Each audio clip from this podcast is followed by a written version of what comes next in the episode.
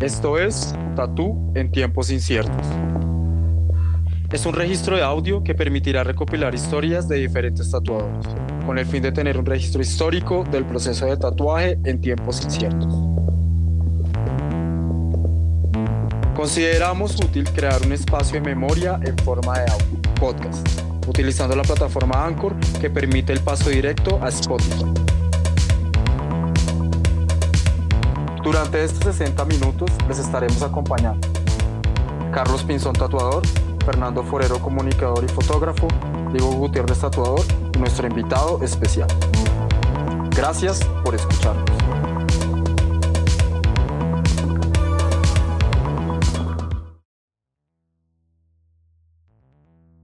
Buenas a todos, nos encontramos haciendo nuestro primer capítulo entonces de Tatús en tiempos inciertos. Acá estamos con nuestro amigo H, una persona muy querida. Eh, personalmente tuve la fortuna de trabajar con él en varias ocasiones. Acá estamos Fernando Forero, Carlos Pinzón y Diego Gutiérrez direccionando este programa. Helmut Zanabria, más conocido como H, comenzó en el mundo del tatuaje en el 2004. Algunas de sus bases sólidas y académicas están adscritas en el mundo de la ilustración profesional. El tatuaje lo aflige y lo enamora y durante 16 años de constante trayectoria se encargó de fusionar el erotismo, el art y el dibujo, así creando un estilo que lo caracteriza y lo hace un referente del tatuaje colombiano. Los invitamos entonces a escuchar esta entrevista con Helmund, más conocido como H. Bueno, muy buenas noches. Muchísimas gracias Diego, gracias Monito y gracias Carlos por la invitación. Supremamente honrado pues que me tuvieran en cuenta para esta primera experiencia. Eh, y bueno, pues cuéntenme. Bueno, H, eh, también saludarlo y, espero que, todo, que todo esté bien, que todo vaya bien en estos momentos eh, raros y extraños por los que estamos pasando, pero, pero bueno, acá con, con el mono y la Diega abriendo un nuevo espacio para, para hacer como un, rompecabezas de, cómo ha sido la, pequeña historia del tatuaje en nuestro país. Entonces empezamos con, usted y, nos gustaría saber y que usted le contara a todas las personas que, van a escuchar este podcast de, de Tatú en tiempos inciertos, qué hecho, qué situación, qué persona, todos los acontecimientos alrededor suyo que lo llevaron a, inquietarse por el tatuaje? Bueno, haciendo un, un, pequeño resumen de la historia, de cómo empecé. Eh, mi primer acercamiento fue cuando estaba estudiando ilustración. Allí conocí a dos personas que muchos de nosotros conocemos, a John Rodríguez, eh, conocido como Conejo Sagado o el creador de Stone Colors. Eh, por esa época del 2000 al 2004 eh, pues él ya estaba resonando mucho en el tatuaje. Yo la verdad no conocía mucho de tatuaje, pero lo conocí. Tuve la fortuna de conocerlo en, eh, estudiando ilustración. Y junto a él, eh, una persona que se nos poco, es Julio Forero, conocido como Mouse. ellos dos tuvieron un acercamiento hacia mí, particularmente por la forma en que yo dibujaba, que para ese momento ellos tenía acercamiento mucho mejor hacia el tatuaje y reconocieron en mi dibujo como algo que podría ser de pronto explotable. Ellos en, cierta medida se acercaron a mí eh, con la intención de, pues, de compartir, de compartir. Ellos estaban supremamente abiertos como a contarme un poquito del tatuaje. Ellos me abrieron la puerta realmente al tatuaje y generaron como curiosidad y pues obviamente mi primer tatuaje fue con el mono y la verdad fue como amor a primera vista, fue una, experiencia como de bastante nervio, obviamente, primer tatuaje, la aguja, el sitio, bueno. Eh, pero apenas empezó el proceso, fue como una conexión supremamente bonita, la verdad sentí como una conexión realmente, que era algo que quería de pronto explorar. ¿Y cómo, cómo sintió de, de, de pues sentirse usted más como un ilustrador a entrar como como a, al mundo del tatuaje, usted de pronto sentirse, bueno, ahora voy a ser tatuador? Mm, fue un poquito curioso. sí, sí, ¿Qué le ¿O cómo confirmó la vuelta? Eh, el mono, precisamente por el, momento en el que estaba pasando de exploración en su, en su estilo, encontró también en mí como, como esa apertura, o sea, realmente fue como una conversación casi que podríamos decirlo etérea, porque realmente no es que conversáramos mucho, pero allá, hallamos en, en ese espacio temporal como la inquietud o la búsqueda por explorar estilos. ¿sí? En ese momento para mí el tatuaje era una técnica, era un oficio, eh, era, era, una cosa más en la que podía explorar y en esa búsqueda estaba yo. Y él también estaba asimismo en la ilustración ex, explorando esa, esa inquietud, esa búsqueda. Entonces fue como un cruce eh, de, de, intenciones y, y, realmente, pues realmente la ilustración tal eh, fue la que me llevó a explorar en el tatuaje un que al final terminó convirtiéndose en todo lo contrario, terminó casi que consumiéndome pues de una, digamos, buena forma. Ha hecho una, una pregunta que, que, yo tengo acá, eh, de, qué año estamos hablando como para, como para que las personas que, que escuchen esto eh, tengan e, ese referente del tiempo. Ok, yo, yo los conocí a ellos en el 2002, 2003 eh, y oficialmente empecé a tatuar en el 2004, pero como tal el primer acercamiento al tatuaje fue en el 2002 cuando los conocí a ellos. Ya.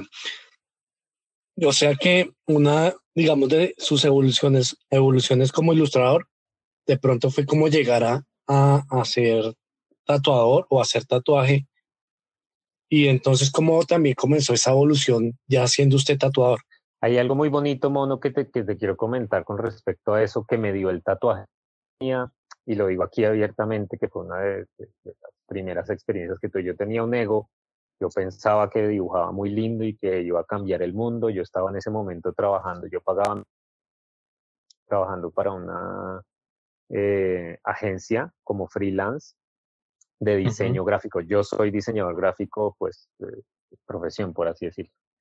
Em, y en mi cabeza, en ese, momento tenía 19 años y decía, yo quiero que mi trabajo lo conozcan millones de personas en el mundo, quiero publicar cosas que le den la vuelta al mundo, quiero llegar a... Sí, era masivo, era productivo en mi cabeza. Y el tatuaje me dio un giro de 180 grados. El tatuaje fue como, no importa el mundo, importa solo la persona que usted tiene al frente. Y de una me bajó del bus. De una fue como, alguna vez algún, alguien en una conferencia me preguntó que qué era lo más importante que me había dado el tatuaje. Y bueno, pues sin el ánimo de sonar narciso, respondí que la humildad. O sea, me bajó, me, me, bajó de, ese, de esa idea que yo tenía de, de grandeza o masividad o productividad Sí. Al, al, menor acercamiento que era una sola persona. Eso fue, digamos, como la, la, cosa más importante que he marcado desde ese momento el tatuaje. Y bueno, H, desde, desde ese punto de comienzo, digamos, la primera, la primera interacción con el tatuaje, ¿cómo fue evolucionando en términos de su trabajo? O sea, ¿cómo, cómo fue desde la primera perspectiva hasta estos momentos? ¿Cómo empezó como esa evolución?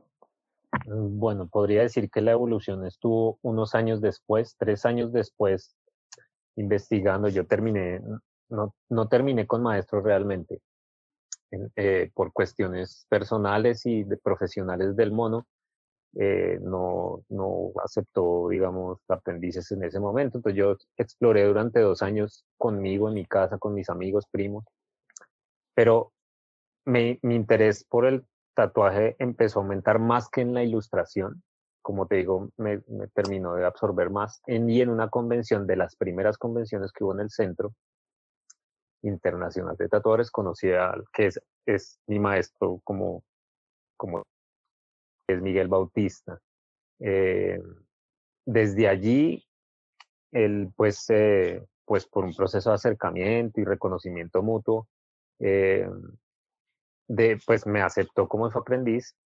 Empecé con, con el proceso como tal de aprendizaje real del tatuaje. Y él desde el primer instante me, de una buena manera, me cortó la ilustración. O sea, primero tiene que aprender a tatuar, primero tiene que aprender a, todos los procesos, a reconocer el tatuaje como es, como, como, unas, como un oficio al que hay que dedicarle toda su, su, mente y interés. Entonces, desde allí, mi evolución como estilo propio en la ilustración paró. O sea, yo duré desde el momento en que empecé con Miguel, salí, estuve casi un año con él, salí mi tienda, duré siete años con mi tienda, duré casi que ocho años sin aportarle nada a mi ilustración, digamos a lo que yo tenía pensado que era mi estilo. Entonces, lo que sí hizo el tatuaje fue involucrarme directamente con él y anular durante todo este tiempo que les digo la ilustración y una propuesta personal, porque realmente me di cuenta que, pues, que tenía mucho que realmente no conocía lo, lo vital del tatuaje. Y me tomó ese tiempo, casi 18 años de mucho estudio.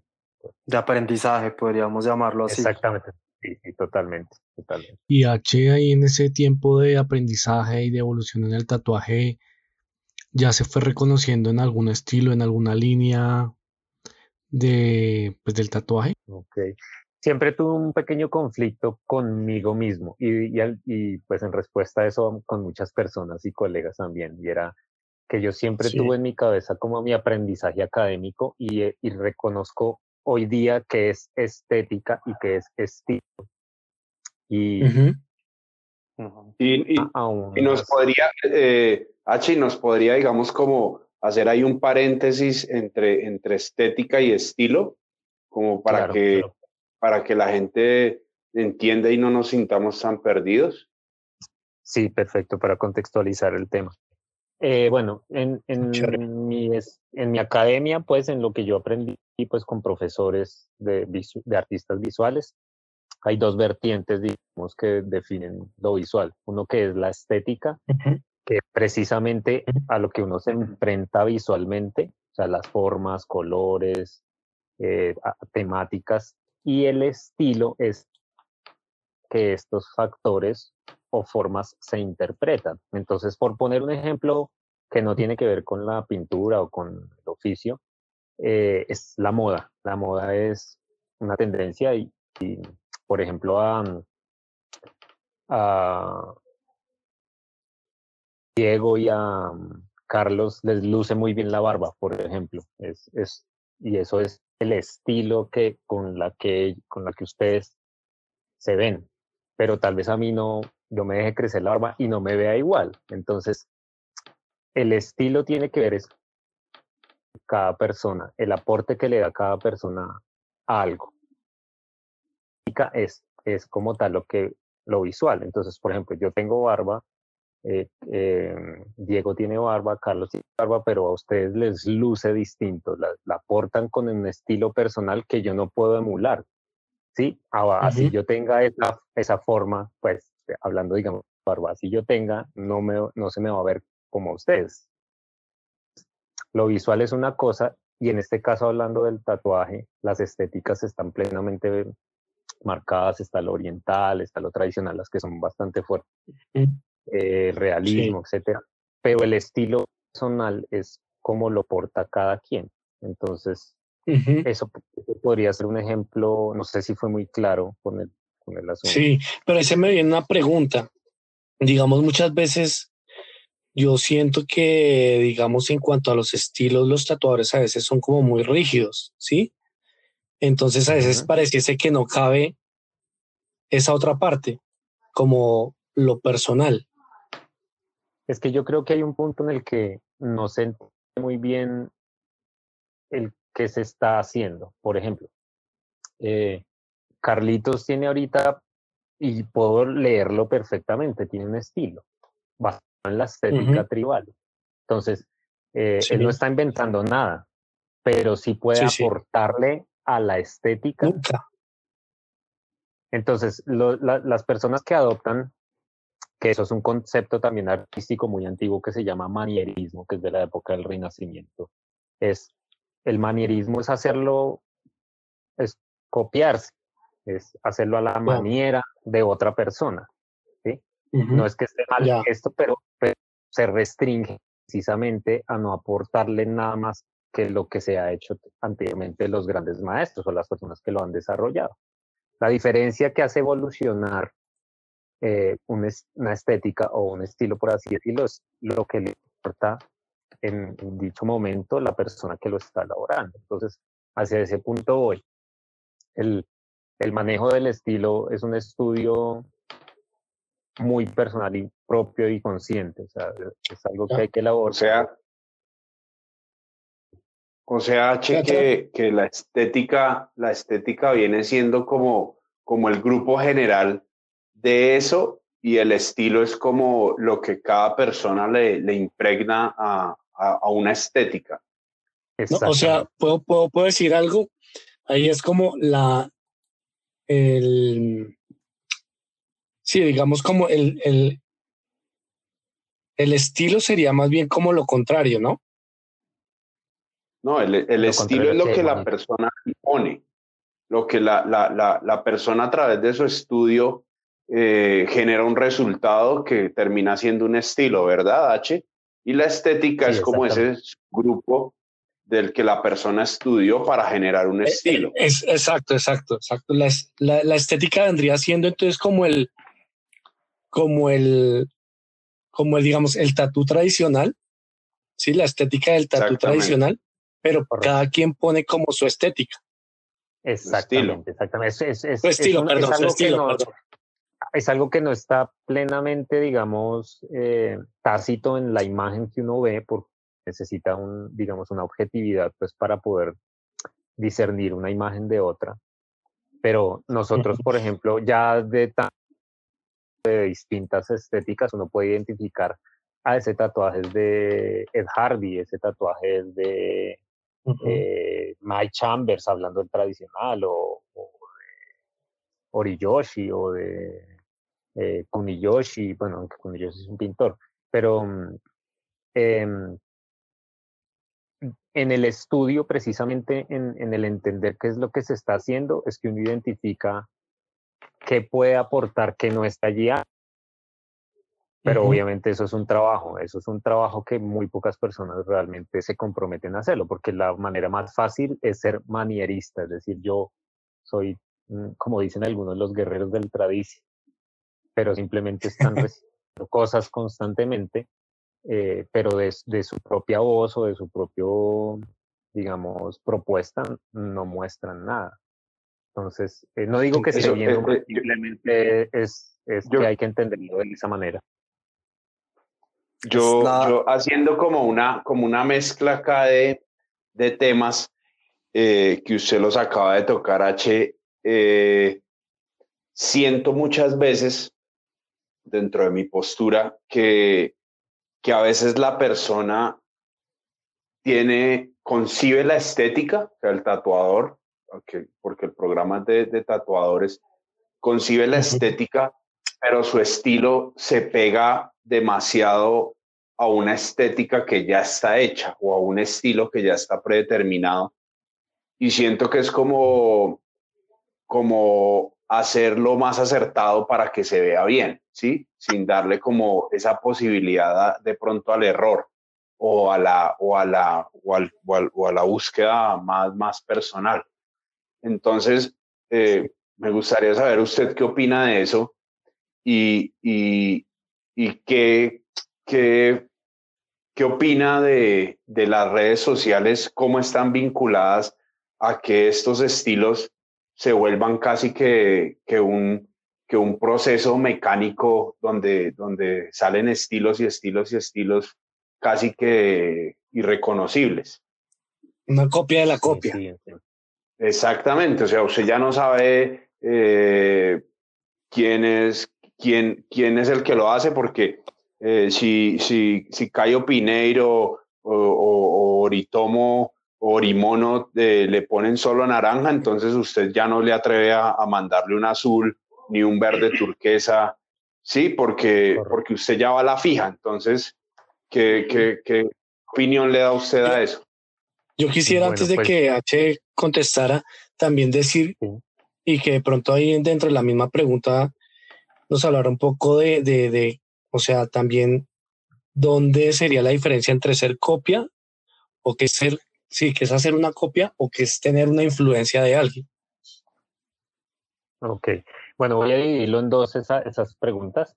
Eh, una, yo pienso que hay algo que nos da el tiempo y es una plena conciencia de lo que estamos haciendo. El, vuelvo y repito, el estudio nos da nos amplía mucho la perspectiva de lo que estamos haciendo. Entonces, cuando yo estudio durante mucho tiempo, yo ahorita estoy estudiando el oriental más a profundidad, encuentro cosas a las que hay que darles el respeto. Entonces, cuando tú ya llevas un tiempo como, tatuador eh, eh, o como aprendiz, estudiando, puedes ver algo que no está implícito en las imágenes porque no tenemos a un maestro el que los hizo, por ejemplo, enfrente, eh, pero tenemos internet que nos da toda esta información. Entonces, después de haber estudiado un buen tiempo las cosas, uno logra con el tiempo encontrarle un gran respeto al trabajo de los que nos, precedieron. Entonces, por ejemplo, en el tradicional, esas líneas, esos rellenos sólidos, en el oriental, la forma, en la composición en la que abordaban el cuerpo, el respeto a la piel, los espacios, los aires, eh, muy, muy cercanas a lo que se hacía en los retablos de madera. Eso es respeto, es decir, bueno, entiendo cómo se, se hacían y tenían una gran labor. No voy a llegar a romper esto porque me súper creativo o artista. Es mantener unos lineamientos para no salirse de allí con irrespeto, pero al mismo tiempo decir, incluido esto y con el respeto que yo le tengo al, a lo que estoy estudiando, pues cómo puedo aportar sin irrespetar. ¿sí? Entonces, por ejemplo, lo que dice Carlitos, eh, hablando de tradicional, eh, un esquema de colores es tantos colores primarios y el negro. Desde mi, como lo veo yo, ¿no?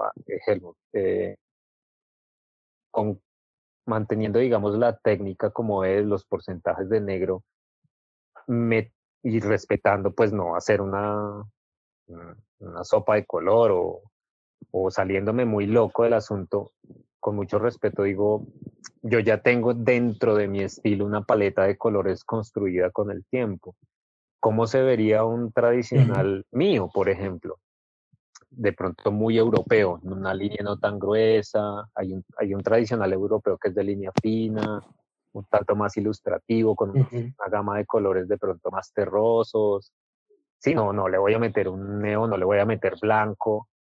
Eh, conociendo con tienda a, a cautivar o a ver a las personas que les gusta el tradicional, podría llegar a acercarme pero sin traicionar lo que hablábamos ahorita de mi estilo. Mi estilo de pronto es un tanto más de composiciones mucho más clásicas, formales, un dibujo mucho más académico, entonces con mi estilo, sin irrespetar la estética que estoy estudiando, puedo aportarle, ¿sí? Y que pues para que uno trabaja, pues sienta agrado, digamos, lograste medir. Pero eso se logra con el tiempo y con el estudio, claramente, esa es mi opinión. Esa es la primera parte de la respuesta. Yo ahí, eh, yo tengo un análisis, H, okay, qué pena interrumpirlo ahí. es como eh, que también viene un poco relacionado a, a, a, lo que preguntó Carlos atrás, un poco como ahí también hay un arma de doble filo porque también aparecen las redes sociales, ¿no? Entonces en ese tema, en ese tema también sí, sí Perencejo eh, le funcionó en redes sociales hacer una línea para hacer un, un, tatú tradicional gigante de 15. Eh, todo el mundo lo empieza a tomar como una tendencia, ¿no? Porque tienen un referente, o sea, tienen un referente muy, muy mediático, pero realmente no recurren a, a, a, la información primaria que tal vez era a sus inicios, ¿no? Entonces ahí H, H también, ¿cómo piensa sobre esa influencia y sobre también ese acceso a la información, que más o menos yo lo puedo también ligar un poco a lo de los conceptos. Nosotros no estamos hablando sobre términos menos, sino sobre términos para enfatizarle a la gente de tatuaje. En el término de estética, estamos hablando como de, de, de lo visual, de lo que se adhiere a un estilo. Entonces, esas estéticas, entre comillas, también como son influenciadas más bien por una red social, ¿no? No sé, H, ¿qué, qué piensas sobre eso? Sí, excelente apreciación, Diego. La cosa que yo veo y es que la gente, o sea, el, el Internet y las redes sociales o lo digital es, es una herramienta o se dispuso como una herramienta. Pero yo creo que mucha gente encontró más que facilidades para aportar o enriquecer el trabajo, encontró fue medios para volverse facilistas en su trabajo. Entonces, ¿para qué dibujo si ya todo está en Internet? Pinterest me presta una gran biblioteca de imágenes, está Pepito que todos los días sube dibujos. ¿Para qué me molesto yo en aprender cómo se construye un cráneo o una flor? O... Sí, entonces, desafortunadamente creo que estos tiempos son de facilismo y lo que nos ofrece y también por la velocidad que nos exige digamos, las redes, que ese es el contra que yo le veo a las redes, es que todo, si uno no publica algo hoy, se quedó atrás. ¿sí? Yo no estoy a la vanguardia, estar a la vanguardia es tener que hacer algo ahí en el momento y hacerlo eh, con la mayor parafernalia posible, pues para llamar la atención no con el objetivo realmente de, saber qué se está haciendo, sino porque toca, porque si no lo hago yo, lo hará otro. Y en eso estamos, desafortunadamente. Pienso yo que lo que no ha entendido la gente con respecto a las redes es que es una herramienta para facilitarnos un poco de pronto la difusión, más no volvernos facilistas en nuestros propios procesos de trabajo. Entonces, ahorita prácticamente las personas encuentran, para mí, digamos, poniéndole un significado al asunto, es que encuentran fórmulas muy sencillas en todas partes de las redes. Fórmulas me refiero a que eh, tales colores, tales líneas y iPad, chao. Entonces todo el mundo se compra. Tales imágenes. todos bajan Pinterest, sacan esto y obtienen ese resultado en cinco minutos. Y al obtener el resultado visual, que es como la forma, lo que yo llamo la forma, para qué se interesan en el fondo, que es lo que dice Diego, lo que está en los libros, lo que se aprende en una tienda de tatuajes, y identificar quién fue el, pionero en tal. Hay una frase que yo siempre, y le, va a sonar de pronto medio lambona, Diego, que usted también fue como una apertura de conocimiento en eso que dice, para ser original hay que volver a los orígenes. Y eso es tan real, weón, porque ya prácticamente todo está inventado. Nosotros solamente lo, lo decodificamos o, hacemos una propuesta, pero ya todo está inventado. Entonces, pienso claramente que lo que hace las redes, el contra, porque también hay pros, es que nos está volviendo mediocres. O sea, el facilismo, la, la, tecnología que supuestamente nos hace evolucionar como personas, nos está haciendo involucionar, no nos ya ni siquiera pensamos. Es, ya todo está... Entonces esto es lo que funciona porque esto es lo que se tatúa tal famoso. Sí, sí, sí me hago entender, o sea, se volvió todo muy facilista. Más que facilitarnos el trabajo, nos hizo volver facilistas o mediocres. Y mire que, que yo me pongo a pensar acá y, y no sé ustedes, el mono, la Diega y, y H, eh, como, como, como antes eh, no había esa difusión tan, tan rápida, ¿sí? Pues no, no habían redes sociales para que a usted le llegara un libro una revista. En los 80, 90, eso era complicado como para usted mirar qué estaba haciendo otra persona. Había algo, un proceso como más personal, más, algo más interior en la que usted estaba en una búsqueda, obviamente basándose en esos orígenes, pero haciendo una búsqueda más, más, más auténtica de su estilo. No sé ustedes qué opinen de eso.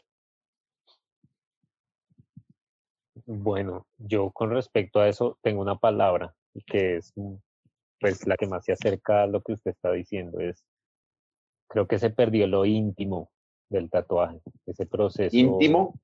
Que uno lleva íntimo, sí, la, la, la, intimidad que uno tiene con, con el oficio, como que tengo que hacer yo para lograr tal resultado o tal conocimiento, porque las redes definitivamente son todo menos íntimo, o sea, ya todo está expuesto, nos mostramos de una manera mucho más, digámoslo, vulgar, en el sentido, Ahí está. públicas. Pública en el mal sentido de la palabra. Sí. Yo pienso que ahí es donde se contestaría de pronto eso del tema de que yo de, estaba hablando del, de la copia y la influencia, ¿no? La, en la copia todo es como tan frívolo, tan rápido, tan, sí, simplemente miro Instagram y ya. En cambio, la influencia requiere eso, ¿no? Como algo más íntimo, ¿no? Sí, este, volvemos a, lo, a la primera pregunta que me hice esa conexión con el tatuaje fue de pensar en esa masividad que era de pronto el ser diseñador, no sé, a gran escala, para estar solamente con una persona, es que el tatuaje real es eso, lo que uno muestra en redes sigue siendo, sigue siendo ideal. Pero apariencia. Cuando uno está tatuando, realmente es el tatuador. Así tenga un fotógrafo o un influencer que lo esté grabando a uno, lo real es está uno un solo un solo cliente porque no se puede más, no hay más operación que esa, uno uno. Uh -huh. y, sí. y, eso síntomas. Lo que pasa es que ahora la tendencia, como lo decía Diego, es, la tendencia es hacerlo público, es que todos sepan que uno lo, lo está haciendo, pero al final, si uno lo ve de una manera real, real, solo hay dos involucrados, el tatuador y el tatuado. That's it. Y, y me... eh, Carlos. No, le iba, le iba a decir a H que, que metiéndonos ya como, como en el tema más, más del trabajo de, de H, eh, saber si, si usted tiene como, como un estilo o una línea definida de, tatuaje eh, en este momento, si, si, se, si hablando de estética y estilo, usted tiene una estética eh, de la cual se tome para, para desarrollar su estilo, si siente que está como en, como en un estilo en este momento. Bueno, sí, desde, desde precisamente que estudiaba ilustración, ya tenía enfocado hacia dónde iba en ese momento, digamos, de, de vida como ilustrador. Me estaba supremamente influenciado por el Art Nouveau, el Renacimiento, que es la pintura clásica, como mi pintura clásica preferida, eh, y algunos diálogos de narrativos en el cómic, entonces, en esta parte que yo pausé prácticamente mi desarrollo de, la ilustración, que fueron estos primeros ocho años de, tatuaje, eh, después de haber cumplido diez años, ya empecé poco a poco a involucrar otra vez eh, el tema de la ilustración, pero no tanto lo visual, sino lo que aprendí con narrativa, de cómo contar eh, historias con imagen eh, que esa era, digamos, el, el, plus que yo quisiera meterle a mis tatuajes. Entonces, entendí que había una imagen que había que tatuar, ¿por qué no dotarla de pronto de una narrativa, de un cuento que viniera inspirada pues con ciertos parámetros formales de la ilustración, hacer una metodología de trabajo, que es que eso realmente no es, no es tan implementado en el tatuaje real. Pues. Eh, entonces fue, digamos, la primera fase después de estos 10 años de, de, haber tatuado, en la que dije voy a empezar a involucrar, ya conociendo el tatuaje, qué se puede, qué no se puede hacer, qué me resultó, qué no me resultó.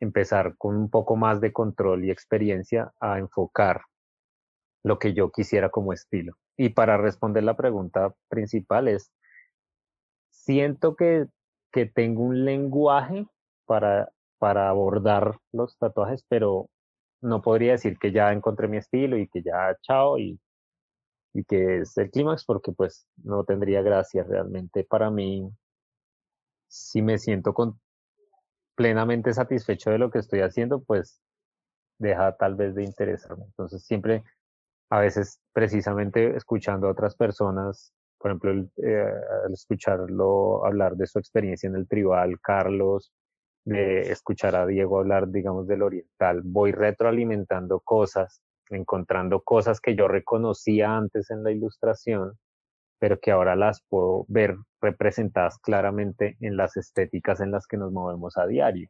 Y les doy, de hecho, más valor. Por ejemplo, lo oriental, que es lo que me gusta mucho, es plena ilustración de, de cultura oral de ellos, de esa época Edo, y eso me dije, caramba, esto tiene mucho de lo que yo hacía de mi ilustración, solo que mi ilustración era tal vez más europea. O, H, y dentro de esa... Otras personas. Ok, disculpe, sigue. Pero fue, dime. Okay, y dentro de esa, dentro de esa línea, eh, ¿cuáles pues, son sus tatuadores referentes o, o, artistas también?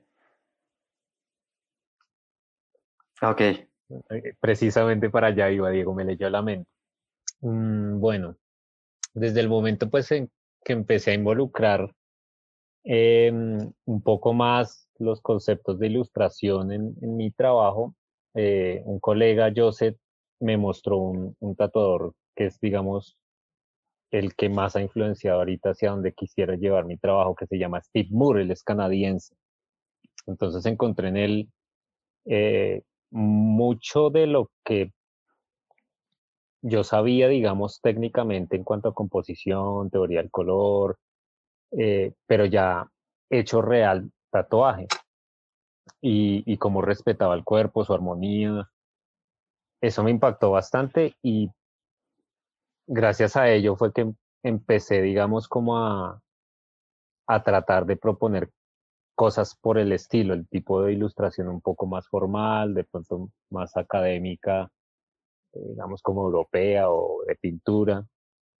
Y, y sí, poco a poco fui, o en ese proceso estoy. No puedo decir ahorita en este momento que, que es, ya encontré mi estilo o que lo que yo estoy haciendo me llena completamente, pues porque no lo he desarrollado, pues ni se presta tampoco los clientes en este momento pues para hacer ese tipo de trabajos, pero, pero sí puedo identificar, digamos que con el tiempo tengo respondiendo a la, la pregunta de Carlos, de que qué estéticas me influencian, como el Art Nouveau, como la pintura clásica, el academicismo en el dibujo. Eh, ya tomando esas herramientas, sí quiero ir, llevándolas hacia algo que podría ser mi estilo, podría definir mi estilo como ilustrativo, que es recogiendo o rescatando un poquito lo que yo era como ilustrador. Entonces, qué es la función de la ilustración. Por eso es que yo no me puedo, digamos, ubicar en, no, yo hago oriental, yo hago realismo, ya, porque realmente por lo que quisiera de pronto desarrollarme o evolucionar es, es a lo ilustrativo, es representar con imágenes cualquier tipo de estética. Entonces esa es como mi idea al, al, al, momento. En este momento hoy día es, es hacia donde quiero enfocar mi trabajo conociendo ya plenamente, con mucho respeto, muchas estéticas.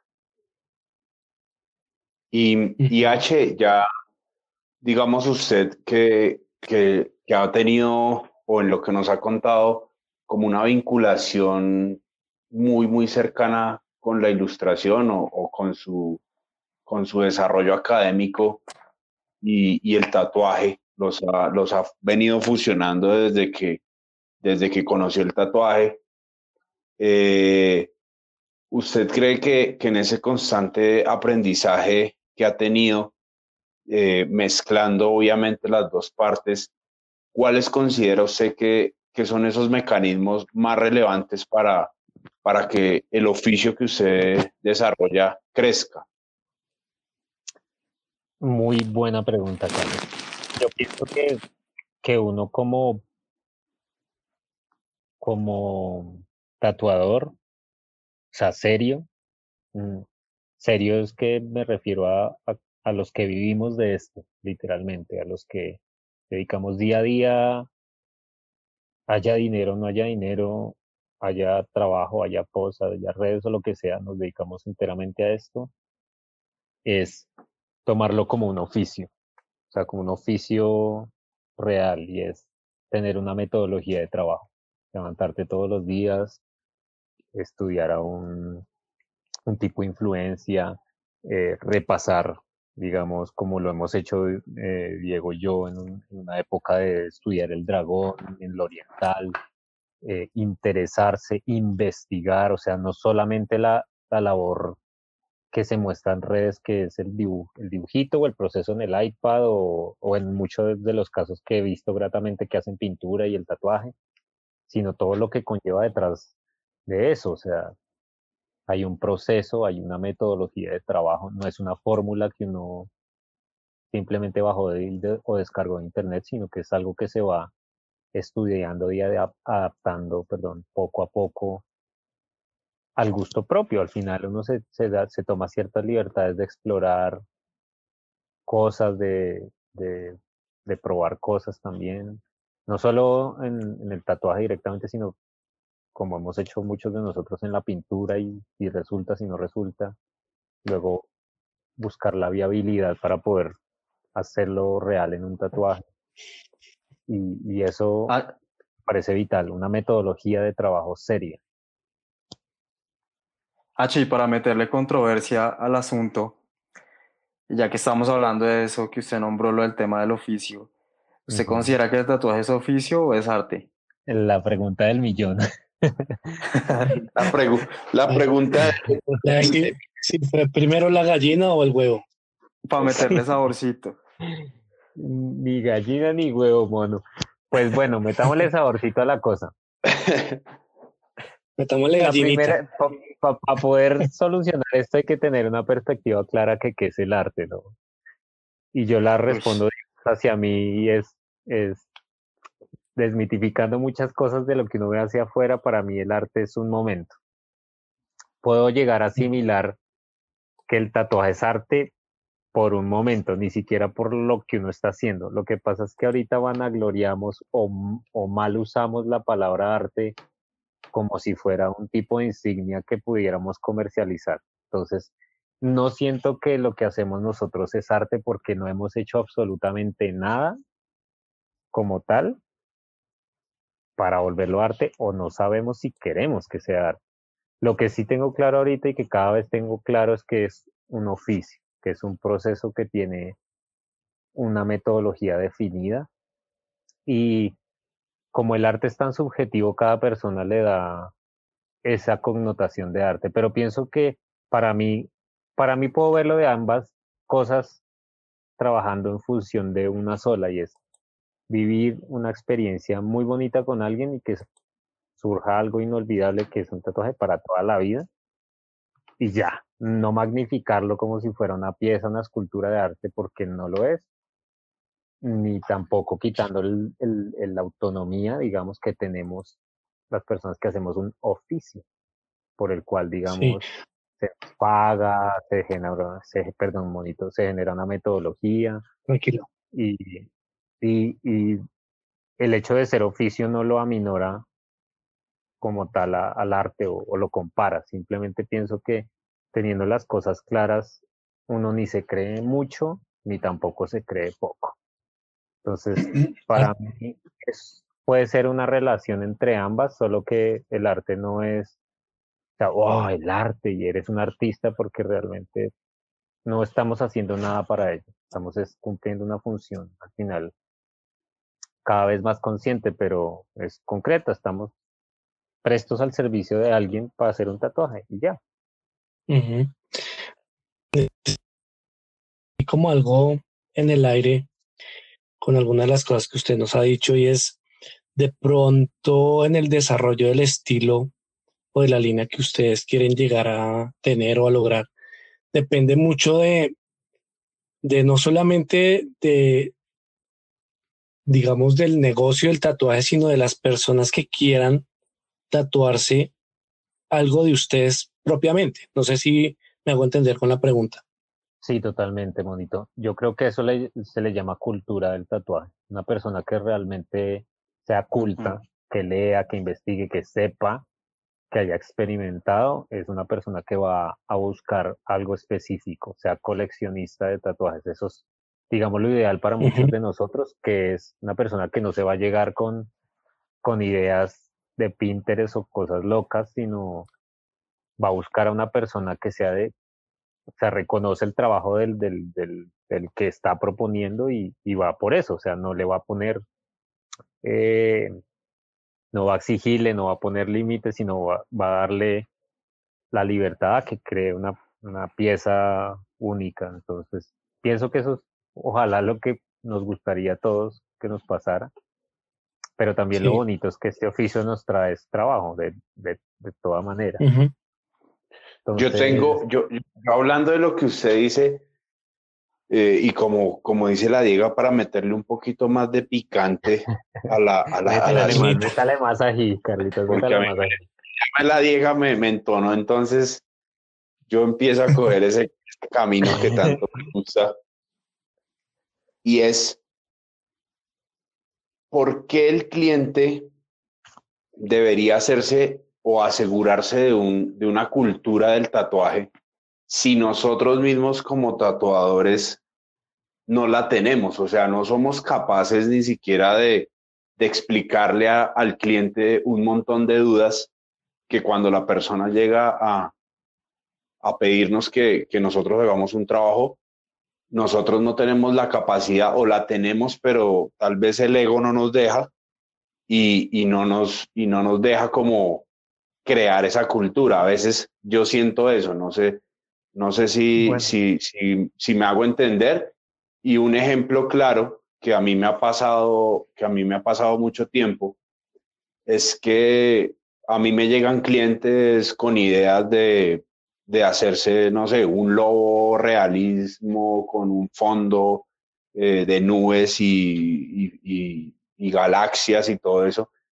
Y dentro de mi cultura, o sea, de lo que yo he estudiado y, por lo que yo he pasado, considero que la forma en la que yo debería crear esa cultura es hacer conciencia de lo que la persona se va a hacer y si yo estoy dispuesto hacer eso o hay una persona mejor que yo a la que yo conozco y esa persona le puede brindar algo mucho mejor, porque la persona que llega a tatuarse casi siempre llega nula.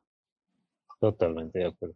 Entonces, eh, a veces nosotros queremos que, que, que, que, que nuestro, nuestro, nuestra persona que llega a tatuarse, nuestro cliente, eh, sea como los europeos que tienen acceso a libros y todo eso, y, y, y, llegue a hablarnos de tatuaje como, como si nosotros estuviéramos de par a par. Y a veces son personas que, que les dio ganas de hacerse un tatuaje y en Google buscaron tatuaje de lobo y lo primero que les salió pues les, les llama la atención. Entonces creo que, creo que esa parte de la cultura nosotros la hemos obviado. Sí, totalmente de acuerdo. Pues es que digamos, ese tema es un poquito escabroso, ya que le gusta meter picante a Carlitos. Un poco. Eh, ese tema hay que salirnos un poquito del oficio y darnos cuenta que también estamos en un plano sociocultural.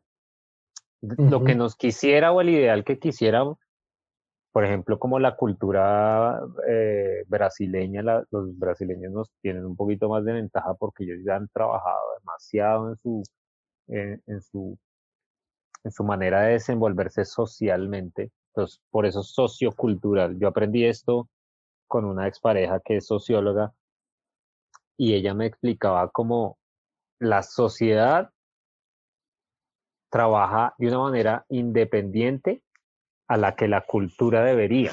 Por eso siempre está esa palabra sociocultural. Entonces, uh -huh. nosotros tenemos una sociedad, Colombia tiene una sociedad que está enseñada desde los años 60 al, al rebusque, a lo rápido, a lo, a lo, a lo, a lo de afuera es mejor, a lo de, a lo de que, ah, Pepito lleva esto, pues yo voy a llevar uno más grande. Tenemos esa sociedad. Exactamente, si usted es vivo, está adelante, si usted hace la trampa, juega, si usted pide rebaja y la logra, esto es un tipo muy astuto. Entonces, eso afecta claramente la cultura, que la cultura debería tener muchas virtudes de las que usted habló, digamos ahorita, si yo sé que mi compañero hace mejor mi trabajo, yo le cedo mi cliente porque confío plenamente en sus facultades, eso se llama ética, ética Exacto. profesional, porque uno, uno tiene claro. un, unos principios claros de que yo puedo hacer ese tatuaje, pero si mi amigo lo hace mejor, o sea, a mí me han venido a buscar hacerse tatuajes tribales y yo digo, pues yo conozco la técnica, claramente sé inyectar, pero es que mi colega lleva estudiando eso más tiempo y logra mejores resultados, porque no voy a cedérselo. Es, eso es, ni siquiera en ese momento estoy pensando en mi amigo, en darle trabajo a mi amigo, sino estoy aportándole el propio tatuaje en sí, o sea, estoy ayudando a que, a que crezca lo que él está proponiendo, o sea, está creciendo el tatuaje representado en esa persona, pero yo estoy éticamente aportándole al tatuaje de esa manera. ahí, entra, ahí, entra, entra otro picantico y es el ego. Uy, sí, de, lo que más nos aflige, ¿no? Que es Picante más grande digamos, mira como por ejemplo las conductas son sociales y el ego es una conducta. Entonces, yo tengo la conducta de que pues es que yo voy a cobrar 700 por ese tatuaje, ¿para que se los voy a regalar a este man si yo con eso me puedo comprar un reloj para después subirlo en redes? ¿Sí? Sí, total. Esa es la manera en que se piensa ahora, ¿no? Entonces, mm. está, esa, esa, manera, esa manera social en la que pensamos está pensada, está valga la redundancia. O buscar, o buscar patrocinios por todo lado, ¿no? Para, para presumir de eso, como regatear patrocinio, como parce, patrocíneme, como así, tal, pille que yo tengo.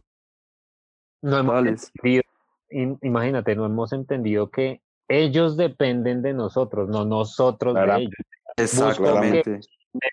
Busco que, Cheyenne me patrocine, busco que la marca de pigmentos me patrocine nosotros compramos los pigmentos, los pagamos, o sea, ellos, si nosotros no compramos, ellos no tienen sus empresas. Pero claro. precisamente viene de la manera social en que pensamos, en que necesitamos ser reconocidos más que conocidos. Totalmente. Y se, pierde desde ahí, un, en principio, lo que queremos nosotros, que es la cultura. La cultura tiene unas virtudes y unas bases muy claras. Sí, se termina, se termina designorizando por inventarme ese tema más al cliente, porque el cliente va a buscar y va a decir, no, es que ese man lo patrocina la marca Zapaticos de Skate, no, es que ese man lo patrocina ta, ta, ta, ta, y no van a pues buscar. Esa chica, esa chica tiene 70, para meterle picantico las Cerrando, pero caliente cerrando en caliente, sí. increíbles nalgas y tatúa y salen. Pero no solamente las chicas, también. Sí, lo que pasa es que pues nosotros no somos afortunados ni dotados de, de, de, esas bellezas griegas, pero pues también, también están lo, los, en este caso, bueno, cualquier género que se le dé la gana, eh, demostrar su apariencia más que mostrar su trabajo, sobre todo mostrar sus, eh, lo que usted decía, eh, hice un tatuaje de, X valor y me compré el reloj, ta, ta, ta, ta, ta. Y pues básicamente ese es lo que nos rige hoy, ¿no? Como cómo me veo y cómo me veo y qué tengo es lo que define quién soy y, y mi trabajo, ¿no? Totalmente. No nos interesa, nos interesa más mostrar que demostrar que somos. Así es. Y, eso necesita cantidad de imágenes y parafernalia y, y, posturas y de hecho posturas que ni siquiera son de nosotros, que son replicadas de, a los que les funciona afuera o qué sé yo. Y, me, y metiéndonos en ese campo y ya, y ya como, como, como dándole de pronto un poquitico de cierre a la, a la, a la charla. Eh, y, tomando eso que venimos hablando, ¿cómo percibe usted el tatuaje en este momento y cómo, cómo ve el futuro? O sea, no, no tiene que ser un futuro de, de 100 años, pero sí... En estos tiempos la siguiente, la siguiente. Mm, qué gran pregunta.